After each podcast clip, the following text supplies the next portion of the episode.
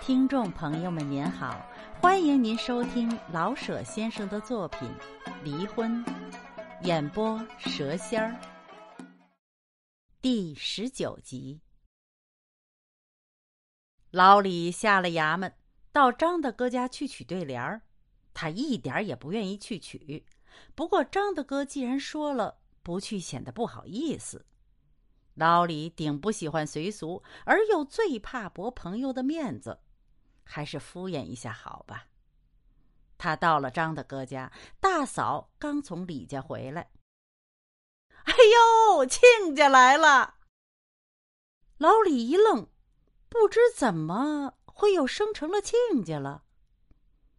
大嫂把认干女儿的经过从头到尾有枝加叶的讲演了一番。老李有点高兴，大嫂既然认玲做干女儿。那灵必定是非常的可爱的，有许多可爱的地方，他自己大概还没有看到吧。大妹妹呀，可真是个俏实小媳妇儿，头是头，脚是脚的，又安稳又老实。大嫂讲演完了干闺女，开始褒奖干闺女的母亲，从干闺女的母亲。又想到了干闺女的父亲。我说老李亲家，你就别不满意了，还有什么样的媳妇儿啊？干干净净、老老实实的得了。况且还有一对虎头虎脑的小宝贝儿呢。放下你们年轻小伙子的贪心吧啊！该得就得，快快乐乐的过日子比什么都强。你看那个马老太太。呃，啊，嗯嗯，哪个马老太太呀？你们西屋的那个街坊啊！嘿呦，老太太的命啊，可真苦啊！娶了一个鲜花似的小媳妇儿，儿子会三四个月，三四个月没家来。我要是马老太太呀，不咬那个儿子几口才怪呢。正说到这儿。张大哥进来了，你咬谁几口啊？他似乎是以为背地里谈论他呢。张大嫂笑了：“嘿，放心，没人咬你的肉，臭。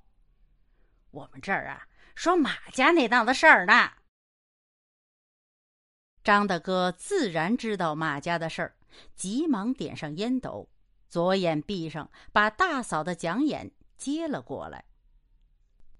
呃，是这么回事儿。老李租的房呢，是马老太太的。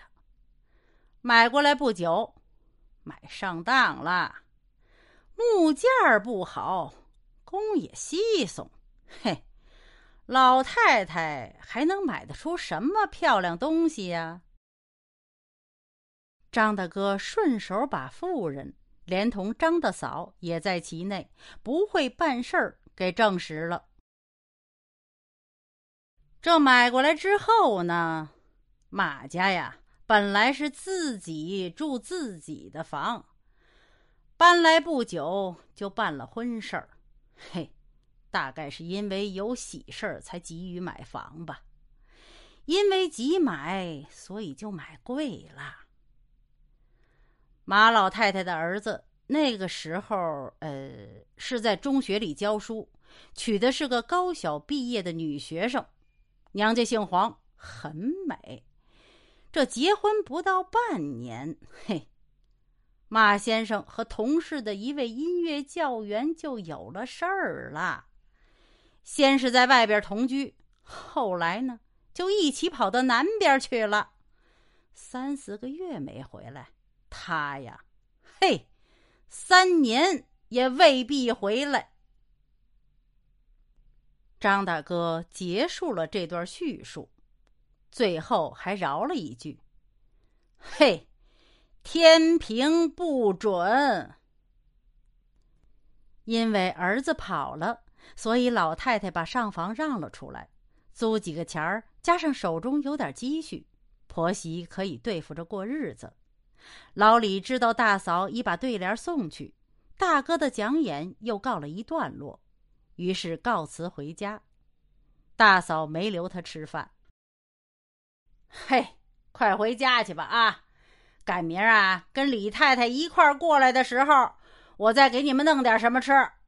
嘿，告诉玲，过两天呢，干妈给她送木碗去，别忘了啊。听了张大哥的一番叙述，老李心中的红衣人影已经有了固定的面目：姓黄，很美。弃妇，可怜虫。爱是最热，同时又是最冷的东西。如果老李跟谁，哎，不管谁吧，一同逃走了，那么妻、子、女将要陷入什么样的苦境呢？老李不敢想了。张大哥是对的，俗气繁庸。